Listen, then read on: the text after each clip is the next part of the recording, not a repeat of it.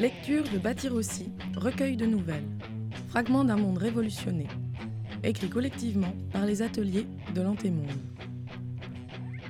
En 2011, les printemps arabes ont ouvert la voie à d'autres révoltes. Un mouvement mondial s'étend, c'est l'Araka. En 2021, les communes libres s'épanouissent sur les ruines du système. Les Arak inventent leur quotidien selon leurs ressources et leurs rêves, bâtissant un monde qui s'espère sans domination, sans exploitation.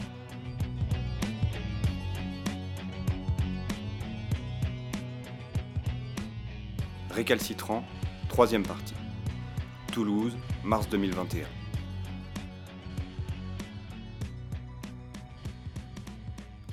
Catherine a rencontré Suzanne alors qu'elle se promenait au bord de la Garonne. Pendant qu'elles discutaient tranquillement, des coups de feu ont explosé au-dessus de leur tête. C'est M. Baudouin, un récalcitrant, qui leur a tiré dessus.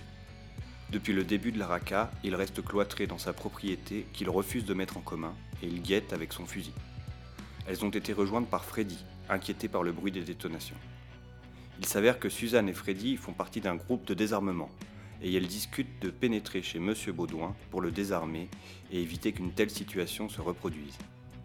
Catherine se joint au duo, bien que les armes à feu la mettent mal à l'aise, lui rappelant que sa fille a failli y passer pendant les périodes contre-insurrectionnelles.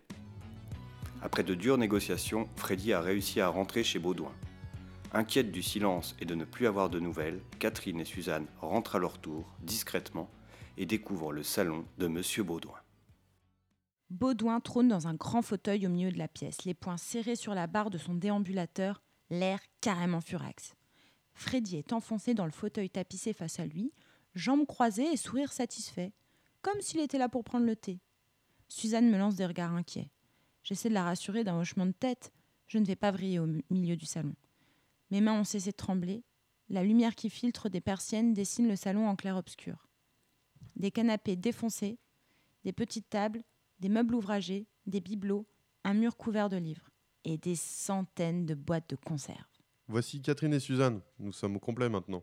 Vous voyez qu'on n'a pas mobilisé une armée, monsieur Baudouin. Tu parles, Frédéric. Trois tueurs pour un infirme sans défense. J'ai honte pour vous. Eh oh, oh, oh, je vous rappelle que vous avez manqué de me trouver la peau avec votre beau fusil, trois quarts de queue. hein. Faut pas inverser les rôles. Calme-toi, Suzanne. Tout est sous contrôle maintenant. Tu l'as récupéré le fusil?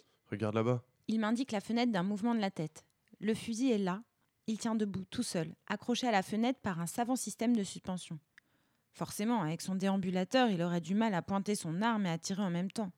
Comment il a fait pour accrocher ce câble là-haut tout seul? C'est mon trois quarts de queue qui l'a fait, pauvre conne. Ça, monsieur Baudouin, elle demandait ça gentiment. Prenez ça comme un compliment. Compliment mon cul. Vous n'êtes qu'un demeuré de mes deux, Frédéric. Vous n'avez pas bientôt fini d'insulter tout le monde Et qu'est-ce que je peux faire d'autre? Vous m'avez vu? Je suis foutu maintenant. Vous allez me dépouiller. Je ne ferai plus peur à personne. Je vais me faire attaquer. Ça va me tuer. Vous m'assassinez, bande de chiens. Mais non. Mais si À moi, au secours Ordure Sale pute Tu arrêtes de braguer, oui ou merde J'arrête rien du tout Salope Je sais pas ce que tu l'as fait, Suzanne, mais on discutait bien tranquillement. Putasse Tu le mets vraiment hors de lui. Chienne de rouge Ouais, ça fiche un coup de jeune ces histoires de chiennes de pute. Des années que je n'avais pas entendu des insultes aussi minables. T'as quoi contre les putes, vieux dégénéré? Bon, on se calme et on discute. Dites donc, il faudrait être fortiche pour vivre ici, euh, tout seul, avec euh, toutes ces difficultés. Comment vous faites pour passer l'escalier avec toutes euh, ces boîtes qui barrent la route? Je descends plus. Mince. Depuis combien de temps il est coincé en haut? Ok. Il y a bien du monde qui monte à vous aider quand même. Non, je me débrouille tout seul. Qui s'intéresserait à un vieux comme moi? En plus, j'ai pas confiance. Mais euh, vous mangez quoi? T'es conne ou quoi? Des boîtes Mais comment vous faites pour vos poubelles? Pas de boîte vide, ni de vaisselle sale C'est pas facile le ménage tout seul. Et les fenêtres, c'est fait pour les chiens? Tu crois que tous les vieux sont sales? Raciste Ouh, ça doit être un dépotoir dans le jardin en dessous. Et il y a au moins ceux qui viennent écouler votre marchandise là. Ils, ils vous aident pas Mais tu crois quoi, vieille pie? Que je deal du thon en boîte? Mais ouais, vieux corbeau aigri pourrave de merde. Tu commences à me gonfler sévère. Va pas me faire croire que tu fais ta collègue juste pour le plaisir. Tu dois bien les vendre quelque part, tes conserves. Non. Quoi, non? Mais non Y a pas de débouché Personne en veut de mon thon Y a-t-il au moins des gens qui sont au courant que tu veux l'écouler, ton stock? Mais comment je fais pour les prévenir? Ils vont me voler, c'est sûr. Ils veulent mes maisons. Ils veulent mes maisons. Et vous aussi, traite de chiennasse. Et c'est reparti. Il a le caisson carrément fendu, hein. Eh Freddy, pourquoi on discute là? Bande d'assassins Salopards de pervers sadiques Ok, et vous avez que du thon ou aussi d'autres trucs, des sardines, du cornet de bif? Que du thon Pillard de vendu mal baisé Je ne sais pas si c'est à cause du thon ou de la solitude, mais ce qui est sûr, c'est qu'il est vraiment vrillé du cerveau, le Baudouin. N'empêche, ça me démange d'ouvrir une de ces boîtes et de m'avaler un pavé de thon tout cru. Ça fait tellement longtemps que j'ai pas goûté de viande ni de poisson. Même pas sûr de pouvoir digérer ça. Il va bien finir par s'arrêter de gueuler. Il est tout rouge. Faudrait pas qu'il nous fasse un arrêt cardiaque. Je pourrais quand même en ramener quelques boîtes à la maison. Et vous faisiez quoi avant? Vous aviez des actions dans la pêche? Petite conne, tu connais pas les épiceries Baudouin et Fils? Vous avez des enfants? Non, des épiceries fines On en avait quatre, et une à Paris qui marchait du tonnerre. Mais la photo là, c'est votre fils? Il vient jamais vous voir, votre fils Un petit con dans votre genre, mon fils. Les communistes lui ont lessivé le cerveau à mon fils. Rien à foutre de son vieux père, ni du commerce, ni de rien. Il est parti à l'autre bout de la planète, et il se rend même pas compte que je fais ça pour lui, le salopio. Comment ça, pour lui? De quand date ces foutues boîtes? Possible qu'elle n'ait plus aucun goût, que tout soit passé? Et c'est dingue, la simple idée de ce jus de métal un peu amer me fait saliver. La salade de riz de ma mère me remplit la bouche. Elle hachait une poignée de cornichons, balançait une boîte de maïf et trois tomates indus pleines d'eau. Ça n'avait strictement aucun goût, sauf les miettes de thon qu'elle rajoutait avec le jus et tout. C'est ça le goût de métal que j'adorais. Les filles ont dû y goûter quand maman les gardait petites. Quelle bouffe de merde. Est-ce que ça leur manque à elles aussi?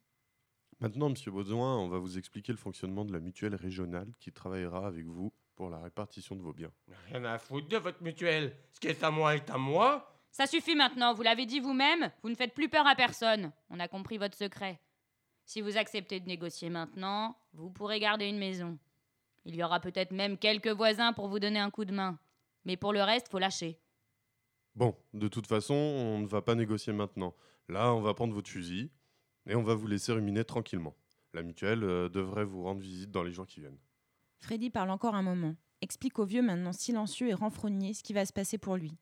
Sa voix est calme, la tension se dissipe, je perds le fil. Jusqu'à ce qu'une terrible envie de pisser me sorte de mes rêveries. Euh, les, les amis, je vais vous laisser. J'ai la réunion pour les rizières dans moins d'une heure. Vas-y, Catherine, tout est sous contrôle. On se revoit? Mhm. Débriefing demain à 11h, chez Freddy. Le vent s'est levé. Il est chaud et rassurant. Je longe le fleuve à grande enjambée. De nombreuses choses à faire et au moins autant à faire cesser. Quelle aventure Complètement bouché les yeux. Je remue dans ma poche les trois boîtes de thon que j'ai prises en descendant. Resté cloîtré tout seul au milieu de son vieux stock d'épicerie, son problème au Baudouin, c'est peut-être de ne plus pouvoir tenir son magasin, de ne rien savoir faire d'autre. C'est vrai que beaucoup ont été déboussolés de perdre leur emploi, leur fonction sociale, leurs moyens de subsistance. Pour mon frère Roby, aussi ça a été dur. Il s'était fait larguer et aurait surtout eu besoin de gens pour l'entourer. Il était seul, sans travail, sans habitude éprouvée de solidarité. Il n'avait pas de réflexe collectif, peu d'attachement. Un parfait sujet pour des journalistes sensationnalistes du temps de la lutte contre le chômage. Il était devenu méfiant, flippé et surtout horriblement malheureux. Enfin, j'imagine, vu qu'il avait fini par se donner la mort. Beaucoup de gens ont été déstabilisés par cette première décennie de révolution, mais les statistiques des suicides ne sont plus là pour le confirmer. L'INSEE et le ministère de la Santé sont partis en fumée dès le début, et il a fallu du temps au Toubib pour réorganiser la veille sanitaire.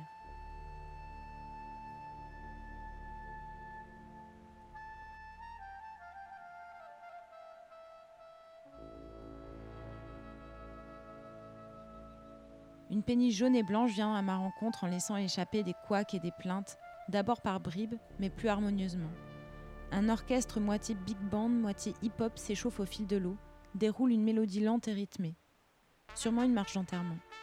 Le pont du bateau est bondé, des costumes noirs et très chics, l'éclat des instruments en cuivre, les regards tournés vers l'amont, calmes et concentrés. Tout le monde se déhanche doucement, suivant le rythme de la musique, comme si la remontée du fleuve se faisait à pied. C'est très beau. Cette impression que les gens marchent, à la fois sur place et à la fois non. Un défilé funèbre où chacune s'efforce de flotter pour mieux suivre la mort ou la morte en pensée. Je n'avais pas songé à mon frère depuis longtemps. Cette cérémonie lui aurait plu. Il aimait tant le jazz. Son incinération était tellement glauque, même pas un morceau de musique. On s'était retrouvés en petit comité avec euh, les parents, mon oncle et deux anciens collègues. C'était un grand funérarium en zone industrielle, un truc énorme. Sûrement par respect pour les mortes, aucune bande n'avait investi le bâtiment, ni même repeint les murs de slogans révolutionnaires. Les familles défilaient à la chaîne, les murs étaient beiges, immaculés, le hall vide et les petites pièces carrées nettes sans âme. À peine quelques bouquets en plastique blanc et mauve et une odeur de désodorisant bas de gamme. Les anciennes employées se relayaient avec toute la conscience professionnelle possible.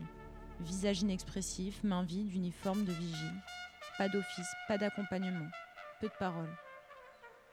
Mais pourquoi continuer à faire des services alors qu'elle ne devait pas en tirer grand-chose? Pour maintenir des pratiques aussi vides? Et le Baudouin, est-ce qu'il va mourir tout seul? Ça m'étonnerait que son fils repasse dans le coin. De plus loin, j'entends les cuivres qui font une pause et les applaudissements des convives. Je quitte le sentier de rive pour gravir la butte qui mène à cette satanée cave. Il fait doux ce soir. Je vais proposer qu'on fasse la réunion dehors. J'accélère le pas. Retrouvez l'intégralité de Bâtir aussi, un livre sous licence Creative Commons, sur antemonde.org.